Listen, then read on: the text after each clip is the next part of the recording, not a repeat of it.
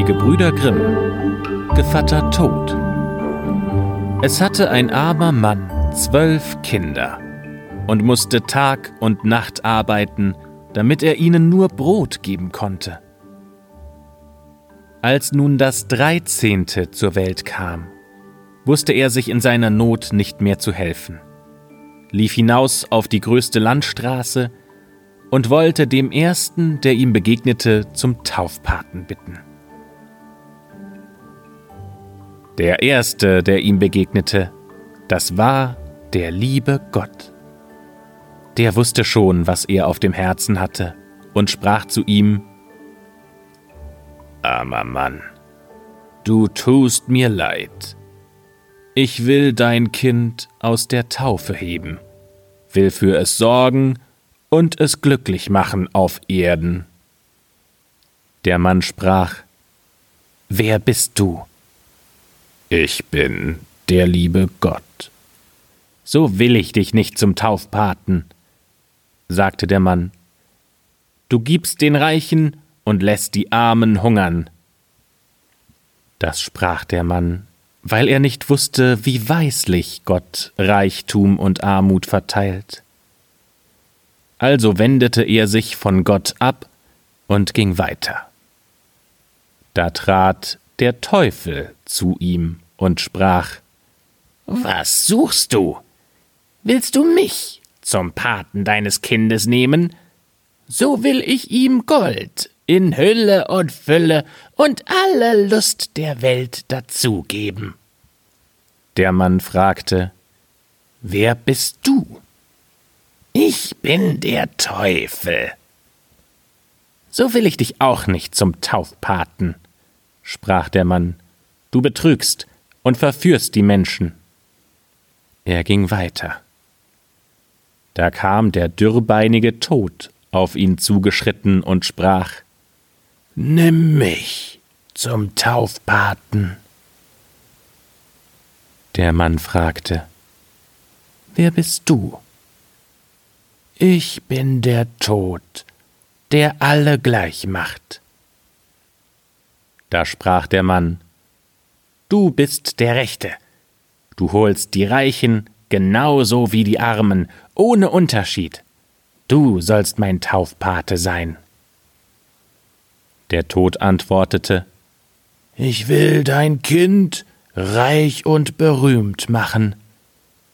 Denn wer mich zum Freunde hat, dem kann es nicht schlecht gehen. Der Mann sprach Nächsten Sonntag ist die Taufe, sei pünktlich da. Der Tod erschien, genau so, wie er es versprochen hatte, und er wurde Taufpate. Als der Knabe älter geworden war, trat zu einer Zeit der Pate ein und befahl ihm mitzugehen. Er führte ihn hinaus in den Wald, zeigte ihm ein Kraut, das da wuchs, und sprach Jetzt sollst du dein Patengeschenk empfangen. Ich mache dich zu einem berühmten Arzt. Wenn du zu einem Kranken gerufen wirst, so will ich dir jedes Mal erscheinen. Stehe ich zu den Köpfen des Kranken, so kannst du keck sprechen du wolltest ihn wieder gesund machen. Und gibst du ihm dann von diesem Kraut, so werden sie wieder gesund. Stehe ich aber zu den Füßen des Kranken, so ist er mein, und du musst sagen, dass alle Hilfe umsonst wäre und kein Arzt in der Welt ihn retten könnte. Aber hüte dich, dass du das Kraut nicht gegen meinen Willen gebrauchst, es könnte dir sonst schlimm ergehen. Es dauerte nicht lange, so war der Jüngling der berühmteste Arzt auf der ganzen Welt. Er braucht nur den Kranken anzusehen, dann weiß er schon, wie es um sie steht, ob er wieder gesund wird oder ob er sterben muss. So sprachen die Leute über ihn, und weit und breit kamen Menschen herbei, holten ihn zu den Kranken und gaben ihm so viel Gold, dass er bald ein reicher Mann war.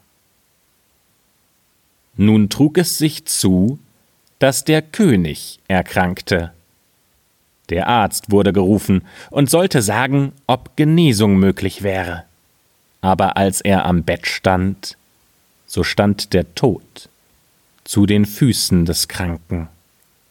Und da war kein Kraut mehr für ihn gewachsen.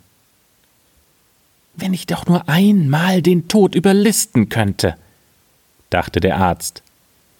Er wird's mir bestimmt übel nehmen, aber da ich sein Pate bin, vielleicht drückt er da ein Auge zu. Ich will's wagen.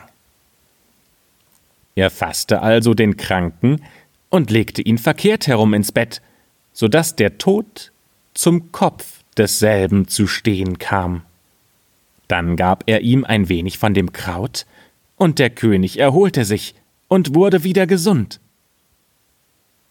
Der Tod aber kam zum Arzt, machte ein böses und finsteres Gesicht, drohte mit dem Finger und sagte Du hast mich hinter das Licht geführt.